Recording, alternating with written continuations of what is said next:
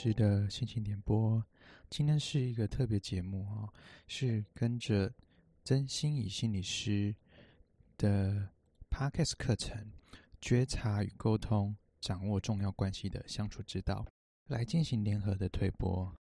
那么今天要讲什么呢？哈，今天其实要讲关系这件事情，在你生命当中，你最印象深刻的关系是什么？其实，在面对到这个问题啊，我也到我的直播间哦，也问过我的朋友或者我的同事，就问了这个问题：这个关系包含什么呢？包含亲情、友情、爱情，还有跟自己。我也蛮想问现在正在收听这个 Podcast 节目的朋友，你们听到这个问题的时候，第一个脑袋浮现的画面是什么？刚刚我有说，我会把这个问题问了我身边周遭的一些人，有一个特别发现啊，就是很多人回复我说，他们跟宠物还有动物的关系最让人印象深刻。这就让我不禁好奇啊，其实，在讲到关系的时候，大家都会可能会讲到感情比较多，很多电视剧啊，很多电影里面。爱情很像是一个非常重要的元素，其实比较少提到宠物与动物之间的关系。我想等等我再回来细谈这个问题哈，为什么我觉得宠物会是大家觉得最印象深刻的一个关系之一哦？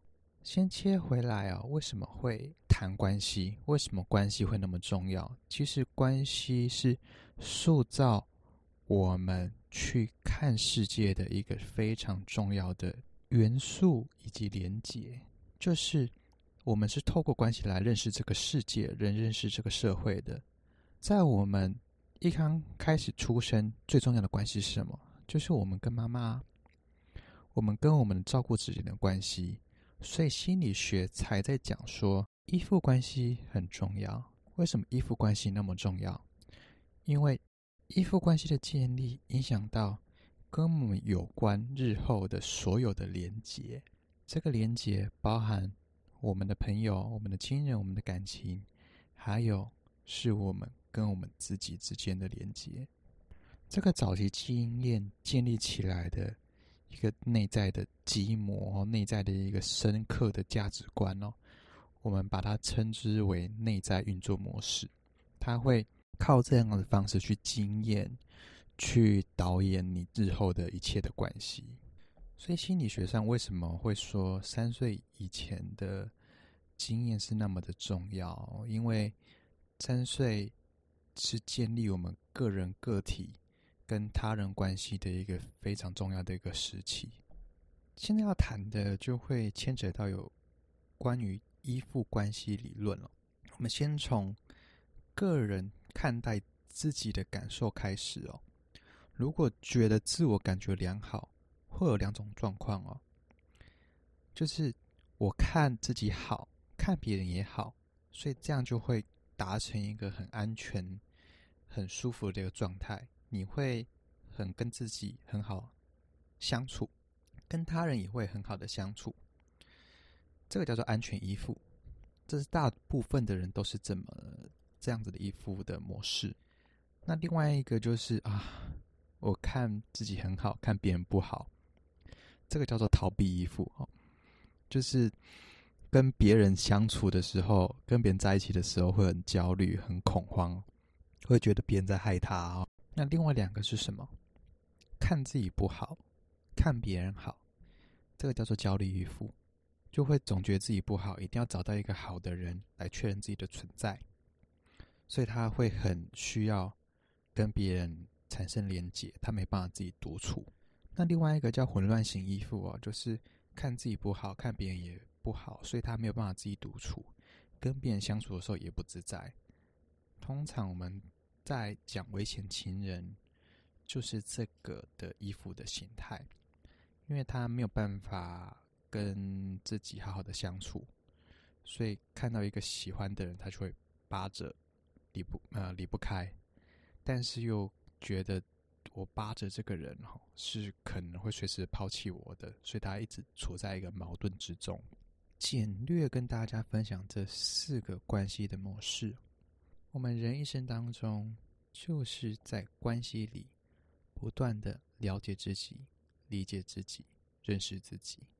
那什么事情会最让人印象深刻呢？其实我觉得哦，就是第一次跟最后一次，第一次相遇以及重要的人离别。所以哈、就是第一次叫什么？第一次就是我确认到我自己哈，或是说哦，这个人好吸引我，这个可能有跟我相似的经验、相似的情感，所以我跟他在一起。最后一次就是他离开我了，所以连我的一部分自己也跟着失落了，也根本也跟着离开了。回到最初哦，就是我在问别人为什么。跟动物的关系，跟宠物的关系最让人印象深刻呢？其实，我觉得跟现在不断的现代化，以及我们人长大社会化这两者有些关联。之前我就常常蛮蛮常在小巨蛋呢，晚上小巨蛋那边散步的，有时候就看到有些人在推着婴儿车，然后里里面不是小婴儿，而都是小狗狗。哎、我觉得好好好特别哦！就是为什么会这样子哦？这细问之后才发现，因为宠物最单纯了哈。它虽然不会讲话，但是透过跟宠物的对话，也可以跟自己对话。其实最深刻的关系就是在关系当中看见自己。所以他们跟宠物说话，然后他们那个宠物是那么单纯的回应，其实。这会让人回到最原始的初衷，最原始的单纯的那个时刻，从而感受到被包容、被同理的内在深深的感受。这样子的关系其实是非常吸引人的。所以在心理学有一个大师叫 Rogers，很强调无条件的包容、无条件的爱、不带评价的一个对待。当我们受到这样子关系的对待，我们就可以从中找回自己，找到自己想要做的事情，找到适合自己做的事，进而一步达到自我实现。然而，关系也可以看作一种学习。你跟一个很喜欢的人在一起，你可以从中学到爱，也学到怎么爱自己，也懂得怎么同理自己。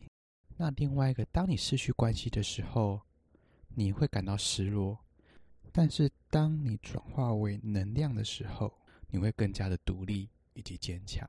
我想再问一次，在你的生命里最印象深刻的关系是什么呢？你有从中学到些什么吗？我是吴心理师，